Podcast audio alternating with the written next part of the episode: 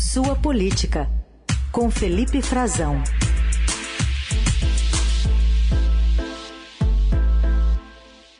Oi, Frazão, bom dia.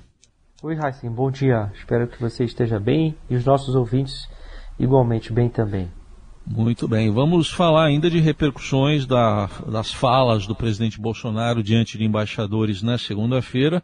O governo dos Estados Unidos reafirmou ontem o que o processo eleitoral brasileiro deve ser visto como um modelo pelos demais países, dessa vez com uma voz, a voz do porta-voz do Departamento de Estado, Ned Price, que diz que o sistema de votação aqui do Brasil já se provou confiável ao longo dos anos, que o governo americano acompanhará as eleições, agora de outubro, segundo ele, com grande interesse e expectativa total de que sejam conduzidas de forma livre, justa e confiável, com todas as instituições agindo segundo seu papel constitucional. Vamos ouvir esse momento em que ele diz isso. elections have been conducted by Brazil's capable and time-tested electoral system and democratic institutions successfully over the course of many years. It serves as a model for nations not only in the hemisphere, but also beyond as well. Bom, temos precisando de americanos para defender a Constituição, porque só daqui o presidente não consegue, né, Felipe? É importante essa manifestação, Heisen, Inclusive esse último trecho, trecho que ele fala, né? É, que as instituições relevantes no Brasil para o desenrolar das eleições sigam seu papel previsto na Constituição. Ele está se referindo, embora indiretamente, e ele em momento algum cita o presidente Bolsonaro, mas sim na, no questionamento, a, foi muito direto, a repórter que faz a pergunta ao Ned Price se refere à reunião dele com os embaixadores e ele está fazendo uma referência, Heisen, às Forças Armadas Brasileiras, que estão hoje desempenhando um papel de questionamento dentro do que eles entendem ser uma prerrogativa que foi aberta, um convite para a atuação deles é, feito pela própria Justiça Eleitoral, mas estão questionando e insistindo, indo além do que já foi é, determinado pela Justiça Eleitoral no seguinte sentido: eles insistem em promover mudanças na auditoria, na fiscalização das urnas eletrônicas e do sistema de votação às vésperas da eleição.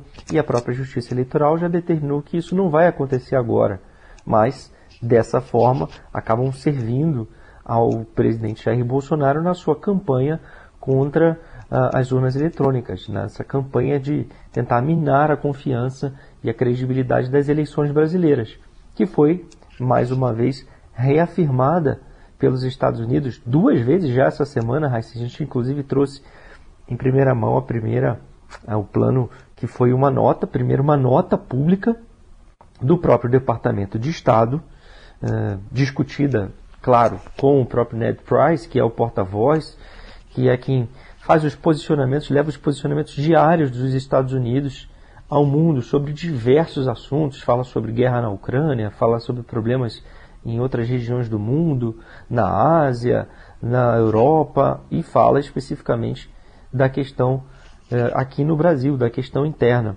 Eles já haviam decidido, estavam discutindo se iriam se posicionar apenas via embaixada dos Estados Unidos. Isso acabou não acontecendo. Foi uma nota divulgada assim, elaborada pela assessoria de imprensa da embaixada dos Estados Unidos, sob orientação de Washington. Não foi um, um manifesto primeiro dizendo que o Brasil era modelo para o mundo, não foi uma manifestação, um pronunciamento isolado da embaixada, mas sim com consultas diretas a Washington, aos Estados Unidos.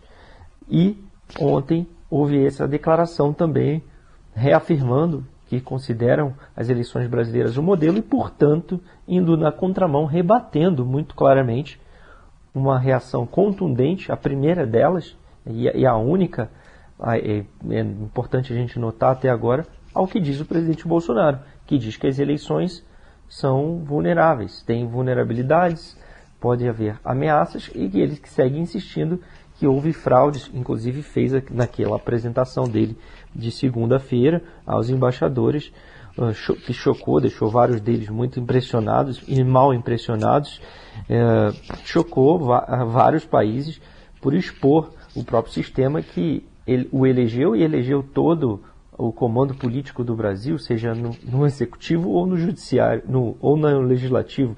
Portanto, está colocando em xeque a, a, própria legitimidade da democracia brasileira, do, de, dos eleitos e dele próprio. Né? E, e, essa reação externa, muito contundente, levou inclusive também, a gente viu assim, nos últimos dias, uma campanha interna uh, de, do funcionalismo público em geral e aí de vários poderes e eu vou destacar aqui reação de procuradores eh, da República, de promotores de justiça de primeira instância, de mais alta instância, de juízes, de tribunais eh, de, pelo país afora que atuam né, na, na, em apoio à justiça eleitoral nas eleições há vários anos. Isso diziam, eh, atestavam que nunca viram nenhum tipo de fraude inclusive de a própria agente de inteligência, o sindicato, né, a representação dos agentes de inteligência da ABIN, que são um órgão de assessoramento direto ao presidente, que devem levar para ele, são agentes que levam para o presidente a melhor informação possível, dizendo que também nunca testaram nenhum tipo de fraude. E ontem, dois órgãos ligados aos servidores da diplomacia brasileira, o Sim de Itamaraty, que representa os servidores de modo geral, e a Associação dos Diplomatas Brasileiros. Também ambos vieram a público é, ressaltar que os diplomatas não fazem parte dessa campanha contra as urnas eletrônicas, que, ao contrário, eles participam e apoiam a justiça eleitoral fora do Brasil na realização das eleições, onde há é, comunidade brasileira também há vários anos sem que haja nenhum tipo de fraude. Essa preocupação porque ficou evidente que com a, a, a organização daquele encontro, Heisen, poderia ter algum tipo de posicionamento do Itamaraty, né, dos, porque foi um encontro com diplomatas estrangeiros aqui em Brasília, então eles tomaram esse cuidado de se posicionar também ontem em público, claro, de forma contrária à campanha que o presidente vem promovendo. Bom, reações que continuam, né? Estamos falando de um evento que foi na segunda-feira, já estamos na quinta. Mas começaram também, né, Felipe, as convenções partidárias. Agora há pouco a gente trouxe aqui trechos do, da confirmação do lançamento da candidatura de Ciro Gomes à presidência pelo PDT. Hoje tem a oficialização da candidatura do ex-presidente Lula pelo PT, mas sem a presença dele. Mas você vai trazer aqui duas estratégias definidas pelo PT? É, Raíssen, tem duas coisas interessantes aí que eu quero trazer para o nosso ouvinte, dividir com você, com eles, sobre ah, estratégias, algo que vem sendo pensado dentro do, do PT para os próximos dias. É, uma delas tem a ver com o auxílio emergencial. Ah, o auxílio, o, desculpe, Raíssen, com o auxílio Brasil. A gente confunde às vezes o nome porque o valor foi é, igualado e o governo, o próprio governo ainda tem dificuldade de explicar também qual é o auxílio, e isso, isso faz parte desse plano do PT. O PT tem duas estratégias, uma tem a ver com a testagem de pesquisas qualitativas que eles querem fazer para ver o impacto do pagamento desse Auxílio Brasil. Auxílio Brasil que o governo quer colocar na rua já agora em agosto, quer pagar, começar a operacionalizar né, o pagamento que foi autorizado pelo Congresso Nacional, no valor de 600 reais. Então o PT, ontem já o PT eh, colocou parte dessa estratégia na rua. Qual foi? Quando o presidente Lula diz: olha, recebam o auxílio, usem o Auxílio Brasil lá, lá em Pernambuco, né, fazendo um evento com eleitores, mas mandem uma banana para o Bolsonaro. O que eles querem dizer? Um, é, peguem o dinheiro mas é, votem no Lula, votem em outro candidato. O entendimento é de que os eleitores não vão se deixar enganar, segundo eles já perceberam nessas pesquisas, nas primeiras pesquisas, que eles não vão se deixar ser, vender o voto, ser, serem usados por um auxílio que eles sabem que é temporário, previsto pelo menos nesse valor apenas até o fim do ano. E eles querem entender como é que esse auxílio vai impactar, claro, na campanha, porque a tendência é que o Bolsonaro é, melhore o seu desempenho com a injeção desse dinheiro, e também é, entender um pouquinho como vai funcionar na cabeça do eleitor. Então, a estratégia no momento do PT com essas pesquisas é exatamente essa de não vender o voto. E eles estão questionando outras coisas também, porque tem esse problema da nomenclatura, Heisen. Porque o Auxílio Brasil, muita gente ainda vai recebê-lo usando o cartão uh, do, de quem tem direito, o cartão físico, né, para receber, para sacar esse dinheiro.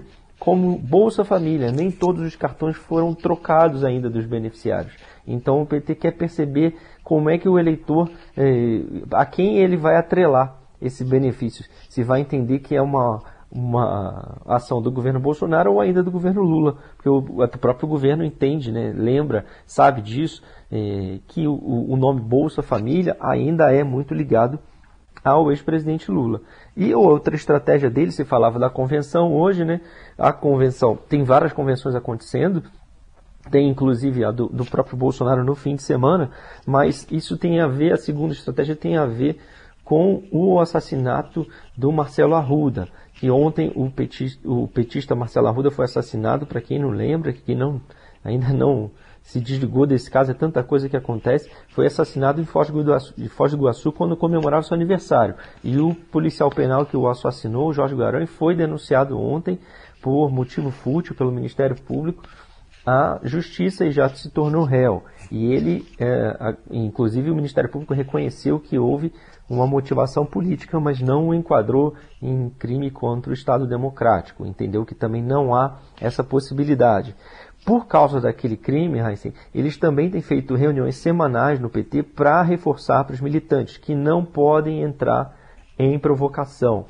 Há ainda uma contínua preocupação com os próximos atos, o início, sobretudo o início da campanha nas ruas. Não cair em provocação é uma das palavras de ordem do PT, mas também não baixar a cabeça, porque eles entendem que esse tipo de ato é justamente para intimidar, para que os petistas e outros militantes fiquem em casa e evitem atos de rua. E isso eles também não querem fazer. Isso não vai acontecer. Eles não vão abandonar a campanha, segundo o Rui Falcão, que é um dos coordenadores de comunicação do PT, presidiu o partido, é deputado federal, e ele me disse também que eles estão avaliando o que fazer uh, agora em setembro, Heisen, em outro momento importante da campanha, que é uh, o 7 de setembro. Um ato patriótico, eles querem pensar o que fazer. A ideia inicial é que não haja um evento de rua na mesma data, talvez, para não confrontar o bolsonarismo. Eles também não querem é, marcar essa data do bicentenário da independência